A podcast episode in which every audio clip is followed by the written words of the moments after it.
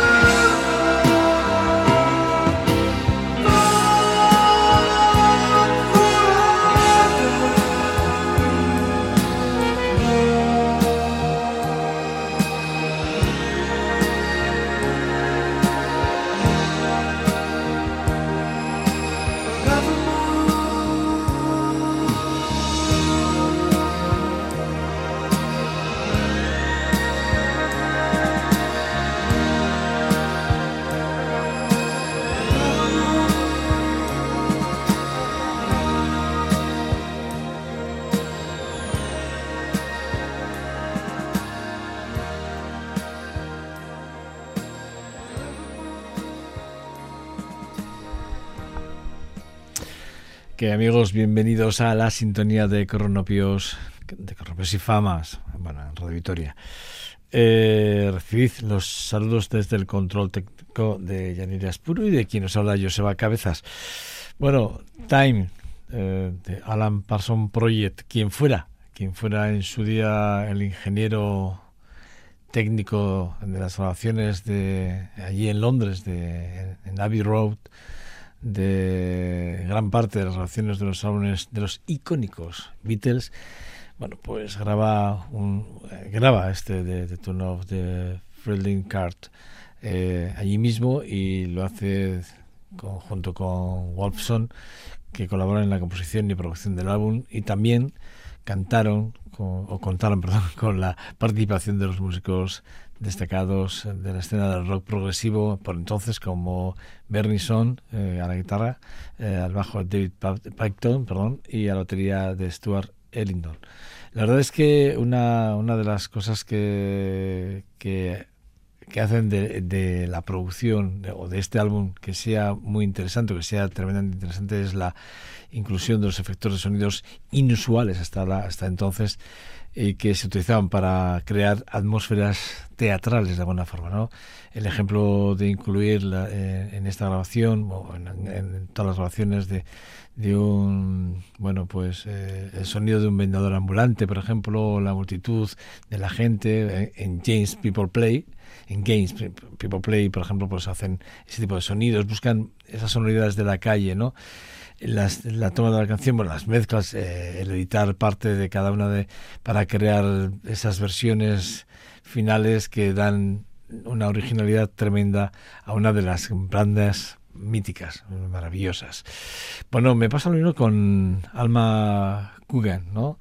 Con The, Ways of the eh, Pair, que, que para mí es un álbum tremendamente importante, ¿no? Ella, bueno, una popular cantante británica que alcanzó el éxito allí en la década entre los años 50 y 60, eh, con, concretamente con este de, de Wales of the Parade. Fue uno de esos sencillos más conocidos y exitosos de, de ella, ¿no? Una, una, canción, por cierto, compuesta y escrita por, por Charles Aznavour y lanzada por primera vez en 1955. La versión de Alma Coogan que se graba en el 56, se convirtió en el gran éxito en el, Re en Reino Unido, llegando a estar entre los 10 primeros eh, puestos de todas las listas más populares en el Reino Unido. ¿no? La canción, además, es una balada romántica que cuenta la historia de un hombre que recuerda su, su tiempo en París, el amor que dejó atrás, bueno, pues eso. La voz de Alma Coogan además le da es, con esa suavidad, esa parte emotiva que ella siempre nos tiene acostumbrados a su interpretación. La canción eh, está considerada como una de las mejores de su carrera, sin lugar a dudas. Eh, en general, para mí, sin lugar a dudas, es una, es una, de esas cantantes más populares y más representativas de una época muy concreta y que a mí me marcaron por muchos motivos, principalmente porque dentro del abanico de, digamos, de estilos en los que ella ha cantado, aparte del pop y del country, también tenía, tenía ese, esa pequeña dosis de jazz.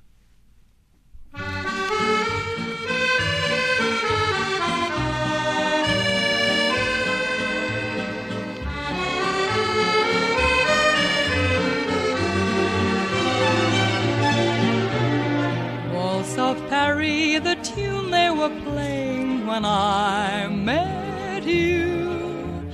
So soon, Sherry, your arm round my waist gently care. Waltz of Paris, we danced to the music as sweethearts do. I knew we'd be the happiest pair in the world. I was alone and blue, hoping you'd look my way. When with a smile you changed my sadness and made me feel gay. Always, Sherry, your hearts will remember the tune. We fell in love that night to the waltz of Paris. The night was exciting. Your lips were inviting, and soon we were gliding so gently along, thrilling to feel the music fall and rise, the love light in your eyes, your lips met mine. In one kiss divine.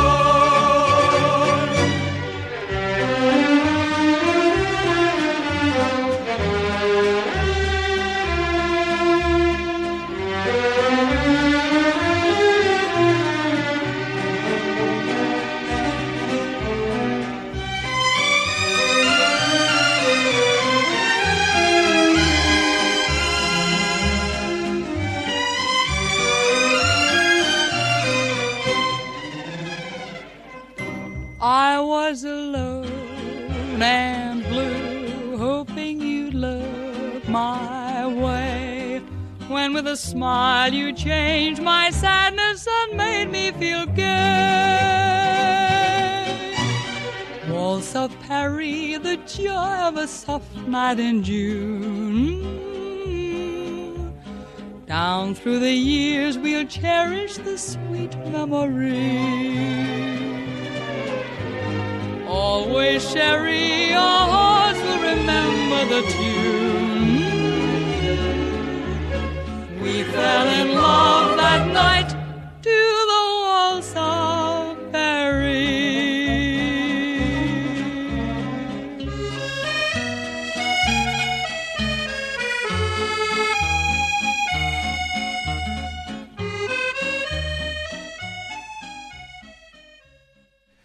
Alman, bueno, es, es Alma Ángela Cohen, así es como ella se llamaba realmente, pero Alma Cohen, así es como artísticamente se le reconocía a esta bellísima artista, encantadora mujer, que hay que leerse. Hay una, una biografía de ella que yo no- reconozco que no me la he leído toda, ¿eh? reconozco que hay cosas que no me que todavía no, no, no me da tiempo de hacer, pero pero me la leeré, pero porque esta mujer tiene una vida muy interesante. Eh, tengo un amigo que me habló de ella en su día, eh, me habló de la biografía de ella, luego hemos hablado de su carrera, eh, en este programa hemos hablado en alguna otra ocasión de ella, pero sí que es verdad que, bueno, ella nació en el 32 y nos dejó en el 66 y la verdad es que siempre ha sido una mujer súper querida y que siempre muy reconocida. ¿Y, y qué, qué queréis que os diga? Para mí, bueno, su talento, su dedicación, la música, para mí la convirtieron en una de las artistas más importantes de la escena musical británica en los años 50. Y, a pesar de que estoy convenciendo a Yanire Aspuro para que escuche algo más de este tipo de cosas, de que no hay manera, algún día descubriré sus, sus gustos musicales aquí, ¿eh? Eh, pero sí que es verdad que yo, así como le digo a Yanire que escuche, por ejemplo, esta canción, que la escuche en las dif- diferentes versiones que hay, que son maravillosas, incluso la de Charles Aznavour, bueno, pues esta versión que acabamos de escuchar para mí es un referente importante y es que es una década en la que nos dieron grandes, grandes sorpresas vocales e instrumentistas. Bueno, eh, Frankie Valli es un cantante estadounidense que comenzó su carrera allí en la década también de los, de los 50, lideró aquella banda de, de, de Four Lovers. Eh, sin embargo, fue la formación de, de Four Session en la década de los 60 cuando realmente alcanzó la gran fama y, el éxito masivo con aquel de, de Can't Take Me Eyes of You, que es un temazo que es el tema que con, lo que se reconoce, lanzado en el 67, convirtiéndose además rápidamente en uno de los clásicos de música pop. Eh, la versión es en vivo una de las canciones par, particularmente eh, memorable debido a la energía, la pasión a la que Bali, bueno, pues canta y toca y pone bueno, pues toda la interpretación encima de, de lo que es el, el, digamos su propia forma de entender la música. La anécdota, si me lo, me lo permitís, eh, interesante sobre la canción es que originalmente fue escrita para ser interpretada por una mujer, pero le gustó tanto a él le gustó tanto, tanto, tanto que no permitió que la cantara ninguna mujer y dijo, nada, esta la cantar yo, que esta la hago yo mía. Y así suena. Vamos a escucharla.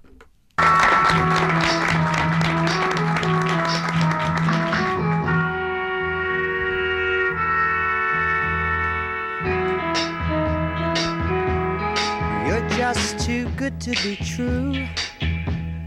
Can't take my eyes off of you. You'd be like heaven to touch. I wanna hold you so much. At long last, love has arrived, and I thank God I'm alive. You're just too good to be true. Can't take my eyes off of you. Pardon the way that I stare.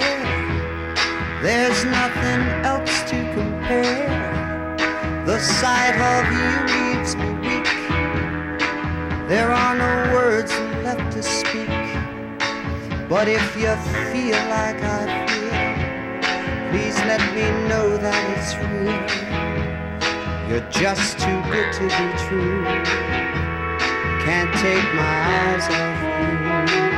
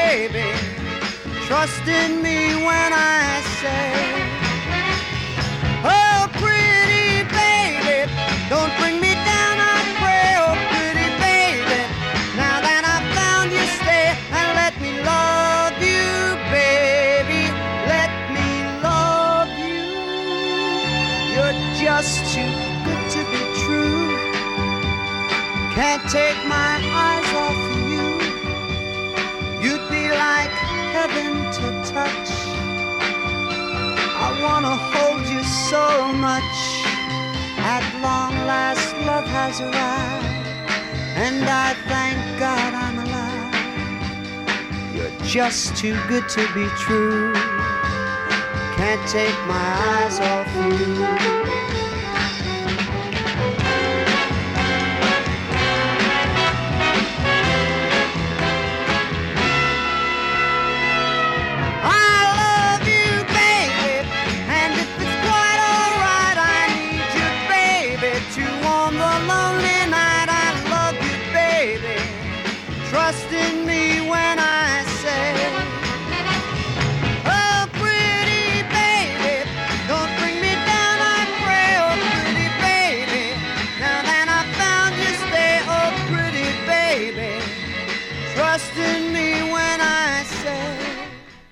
Bueno, hemos cogido la versión original, ¿eh? Por eso se oía así. Si lo escuchabais mal, no es que sea un problema de, nuestro, sino es que hemos elegido la canción realmente original que se grabó en el 87 de este The Take My of You, que es un, un exitazo. Quien, bueno, Janire me ha dicho que la conocía, por lo cual ya con esto ya me doy por satisfecho, por lo menos ya en este programa, concretamente. O sea que con esto sinceramente, ya voy contento. Eh, bueno, ¿quién no conoce esta, esta canción? Por supuestísimo. Bueno, eh, de, de, Gary, Gary eh, Vivi Coleman, nació el 4 de mayo del 47 en Texas, Estados Unidos. Comenzó a tocar la guitarra a los 12 años. Rápidamente se interesó por el blues. A lo largo de su carrera tocó en algunos, en algunas, eh, bueno, con los más grandes del blues, porque lo hizo además con Albert King y con Bobby Blue. Blue perdón. En los 70 Coleman se mudó a California y formó su propia banda, grabando su primer álbum de Nothing, The Bad Blues en el 86 y su segundo álbum, el más exitoso sin lugar a dudas, que es Too Much Weekend. Bueno, lanzado en el 87, por cierto. Y fue con el que, bueno, él cosechó los mayores éxitos comerciales. Y sobre todo con ese de Sky is the Crazy, que es el, por cierto, es el tema que vamos a escuchar enseguida, que es un todo un clásico dentro del blues. A lo largo de su carrera, Coleman fue nominado varias, en varias ocasiones al Blues eh, Music Awards y en el 96 ganó el premio al mejor álbum de blues contemporáneo con el disco de I Feeling in Love de One Night Stand. Bueno, la verdad es que también apareció en la película de I Firm en 1993 junto a Tom Cruise, que, que por cierto si, si no la habéis visto tenéis que ver la película, sobre todo la banda sonora, quedaros, que es de, de, de perdón, de, de Coleman. Eh, y bueno, desafortunadamente la carrera de Coleman fue truncada por un problema de salud que bueno, pues murió de un ataque al corazón el 14 de septiembre del 94 con 47 años, muy joven. Y sin embargo, su legado, su legado, tremendamente legado, es como uno de los grandes guitarristas y cantantes del blues de la generación que de su generación y que es para mí un referente sin lugar a dudas. Por eso hoy, porque hablamos de Gary Baby Coleman? Por esto mismo, porque a sus 12 años empezó al tío a darle todo en la guitarra de blues y a conocer y a estudiar y murió muy joven, pero nos dejó un gran legado. Y entre ellos, ese tema que acabamos de mencionar, que es el más exitoso de su carrera, The Skin is the Grey.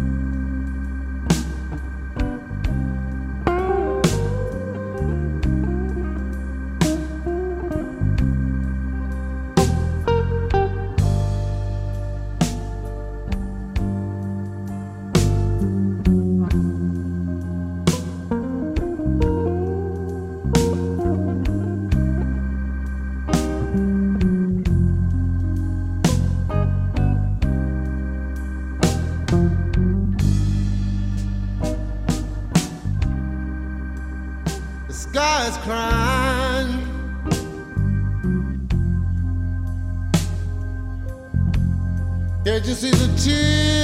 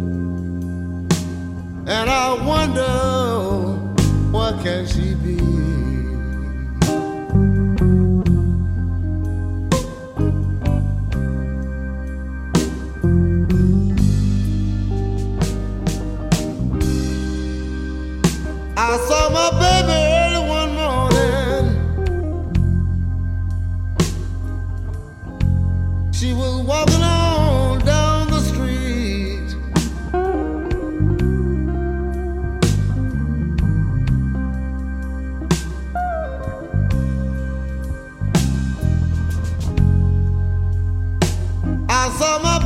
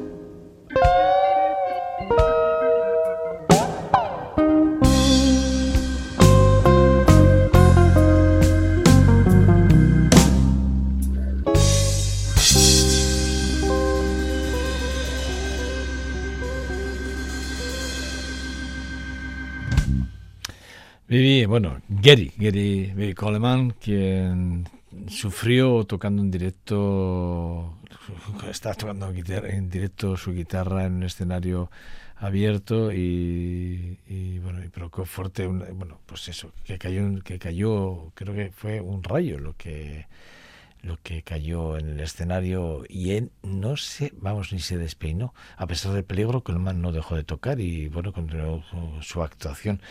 Al final del concierto, el público aplaudió con coraje la, la determinación de, de Indigeri Billy Coleman que más tarde bromeó diciendo que no había nada que le pudiera detener eh, tocando blues.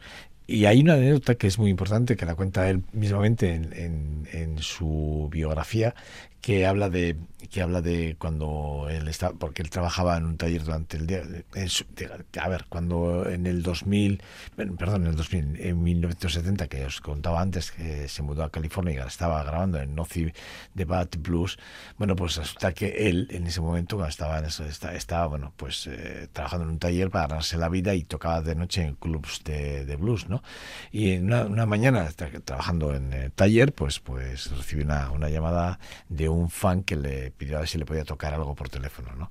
El fan sabía que trabajaba en el taller, le llamó al taller y le dijo, jo, tócame algo, es que fíjate, tal, no sé qué. Y el tío cogió la guitarra con las manos llenas de grasa y no se cortó ni un pelo. Se puso directamente a tocarle un par de canciones de blues y a cantarle por teléfono a su fan eh, para tenerle contento. Bueno, Sharon Kovacs eh, es conocida por su por su distinta voz grave, perdón, distintiva voz grave y su, eh, su estilo musical que combina el jazz, el soul y el pop. Pero eh, algo eh, que tal vez no se sepa de, de, de Sharon, de Sharon Kovacs, en realidad es que comenzó su carrera musical como corista de varias bandas antes de convertirse en lo que es hoy, una gran solista. Eh, en una entrevista que le hicieron no hace mucho, Kovacs eh, habló de, sobre su experiencia como corista y cómo, cómo le ayudó a desarrollar sus habilidades vocales y escénicas. También mencionó eh, que siempre había querido ser una artista eh, que para ella el objetivo lo tenía claro. Ella se quería convertir en una de las grandes voces del pop. Y sinceramente no tardó mucho porque de hecho dentro de, del estudio de Rock eh, Institute, bueno pues eh, ella empezó a hacer sus primeros pinos allí en, en, los Países Bajos y la verdad es que pronto grabaré su primer, su primer, su primer álbum. Y la verdad es que yo desde que la conozco la sigo y no me pierdo nada de lo que ella publique.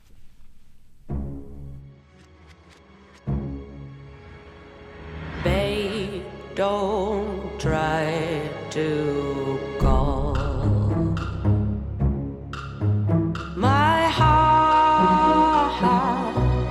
is ticking and the shawl just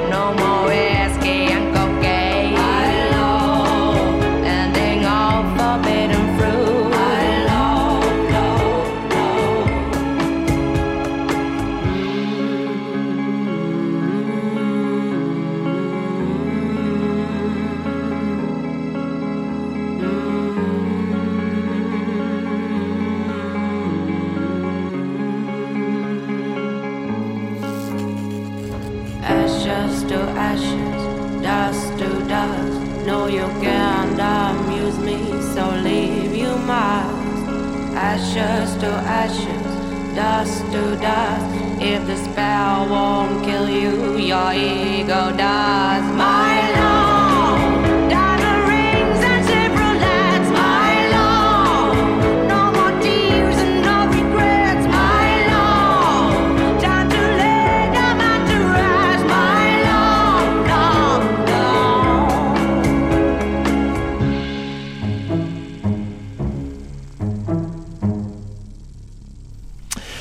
My Love eh, es una canción que compone Sharon Kovacs para el álbum debut homónimo de, de ella para una banda para una balada dramática que es, que es bueno pues que destaca el potente la potente forma de interpretar y la emotiva voz de, de Kovacs Eh, cuenta con el arreglo orquestal que agrega esa intensidad emocional a todas las pistas que publica. La canción fue un éxito en Europa y llegó a ser número uno en todas las listas musicales de Holanda y, estuvo entre las 10 primeros de todas las listas a nivel europeo.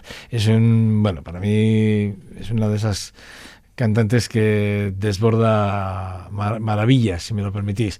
Eh, la canción también fue incluida en la banda sonora de la película de la película El Bar de Alex de la Iglesia, por si no lo sabíais. Pero esta canción estuvo en esa banda sonora y bueno, pues de hecho creo que yo la descubrí ahí y fue donde me enganché a, a, Sharon Kovacs. Ahí lo dejo. Bueno, eh, de, de, Gary eh, Rafferty, poco, poco más os puedo contar. Algunas curiosidades interesantes sobre él o sobre la canción de Baker Street, que es lo que, la, que vamos a poner, que es la canción icónica de una línea de saxofón que, se escucha en la canción que fue creada originalmente para ser interpretada por guitarra, pero al final se quedó con un riff como riff de, de saxo. Eh, Rafferty eh, originalmente tocó la línea en la guitarra, pero luego decidió que no acababa de sonarle aquello como él quería y bueno, sonaría mejor con el saxo y así fue. Eh, así es que, bueno, eh, de, creo, creo, que fue de Rafael eh, Revers el saxofonista que grabó la línea. No me hagas mucho caso, pero creo que fue Rafael Revers.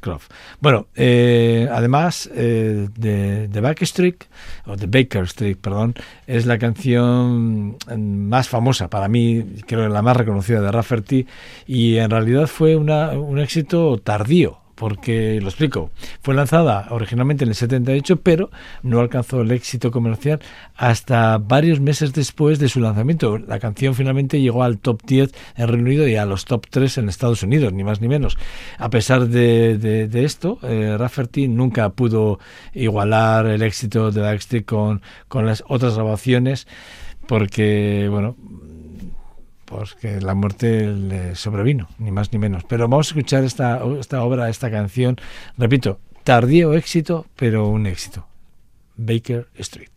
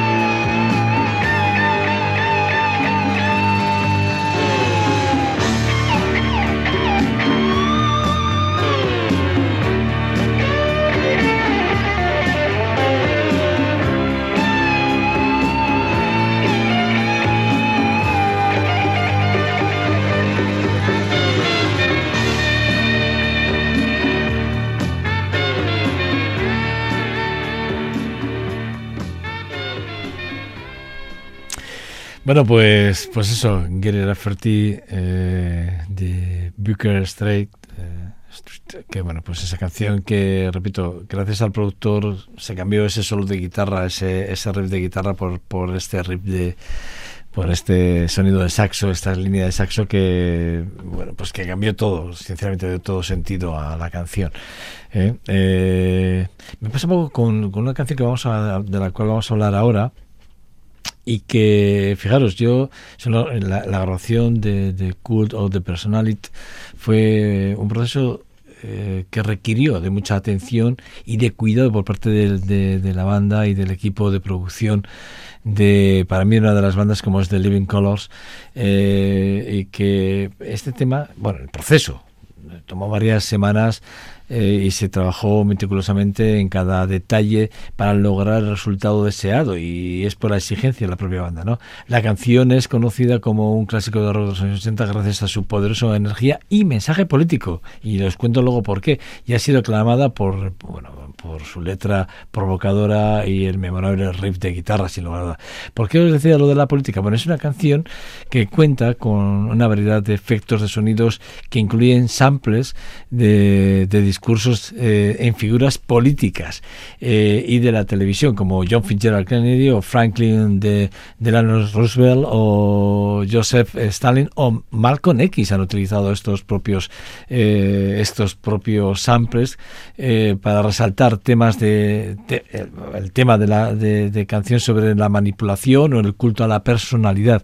Fijaros hasta dónde puede llegar el tema de, de- la música en un momento determinado, ¿no? A veces parece que pasa muy desapercibido, pero no, la música tiene un poder muy importante. Bueno, pues The Living Colors grabó en los estudios AM eh, ahí en California una canción que, bueno, pues que si no fuese por Ed Station, eh, que es el productor, que además productor de Ramones y de los Heads, entre otros, bueno, pues igual es- hubiese quedado en un cajón. La grabación de la canción se involucró varias capas de instrumentos y, eh, y voces, ¿no? Las guitarras de Vernon Reid, graba- eh, gra- que, que grabó varias en varias pistas.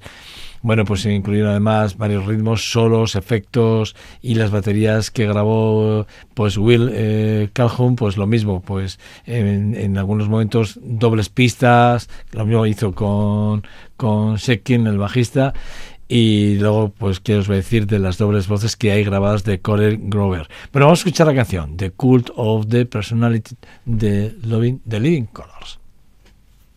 And during the few moments that we have want to talk right down to earth in a language that everybody here can easily understand.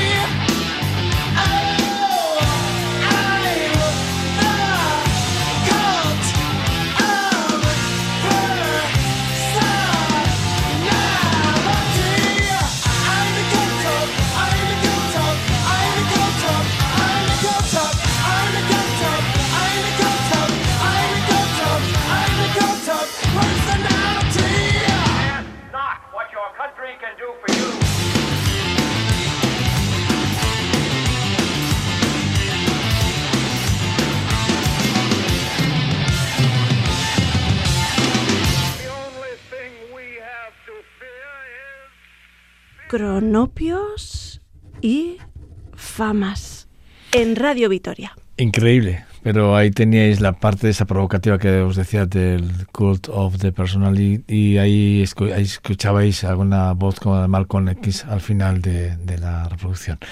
Bueno, eh, rápidamente, porque ya nos vamos fuera de tiempo prácticamente y antes de despedir el programa, quiero hablaros de poco. Ya hemos hablado alguna vez de la banda de country y os voy a hablar de, de Crazy Love. Una de, la- una de las curiosidades de la grabación es que eh, la canción fue escrita, por cierto, eh, el álbum está publicado en el 78, ¿eh? pero una de las, de las curiosidades que a mí me llamaron mucho la atención al leerme parte de, la, de, de por qué crearon este álbum, eh, esta banda, como poco, bueno, pues fue, fue escrita por Rustin Young, que además le dedica la canción a una chica con la que él salió durante mucho tiempo y que simplemente porque la quería recordar, bueno, pues él escribió esa canción pensando en este este Crazy Love, pensando en ella.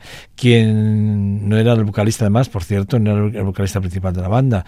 En su lugar, eh, bueno, esta canción la grabó Paul Cotton, eh, lo que le dio además un, un sonido muy peculiar a la canción. Otra, otra de las cuestiones que también eh, se habla en la, en la biografía de, de la banda es que, y que es muy interesante, de la grabación de Crazy Love, concretamente de la canción, se realizó en el estudio de la grabación de Neil Young en California. La canción fue producida por Mark Henry Herman, y quien trabajó en varios discos de poco, así como los álbumes de Neil Young, de Crosby, y Nash. Esto es, hay que tenerlo en cuenta para saber exactamente por qué este sonido es muy parecido al que asocian a, a, a, bueno, a Nash, no poco, ¿no? Y además eh, se dice que la canción fue grabada en una sola toma, lo que es bastante impresionante considerando la complejidad y los arreglos eh, y el hecho de que eh, bueno se involucró múltiples músicos que tocaban además va- varios instrumentos, es decir, que fue que no fue fácil en el sentido de que no solo había un músico, sino había, eh, había varios. Eh, eh, es interesante también porque fue lanzada en el 79, pero no fue hasta dos años después en que alcanzara su éxito comercial. En el 81 la canción llegó a lo más alto, a lo más alto de las listas comerciales. ¿no? En resumen, la grabación de Crazy Love fue bueno, un proceso interesante y lleno de detalles curiosos, ¿no? También, pues eso, Crazy Love se convirtió en el mayor éxito de poco, la grabación, bueno, lo que hemos dicho, y bueno, pues eso, que para mí es una de esas canciones que la propia revista Rolling Stone reconoce como en el 2018 como que Rustin Young mm, llegó a decir que para él era su música, su canción y su vida. Bueno, hasta aquí. eh, bueno, pues eh, despedimos este este nuevo programa de Rompes y Famas y nada, nos vemos en nada, en una semanita como mucho. Agur, ser buenos. Tonight I'm gonna break away just to wait and see. I'll never be imprisoned by a faded Just when I think I'm over her, this broken heart will mend. I hear her name and I have to cry. The tears come down again. It happens all the time. This crazy love of mine wraps around my heart, refusing to unwind. Ooh, crazy love. Ah, count the stars in a summer sky that fall without a sound, and then pretend that you can't hear teardrops coming down. It happens all the time. This crazy love of mine wraps around my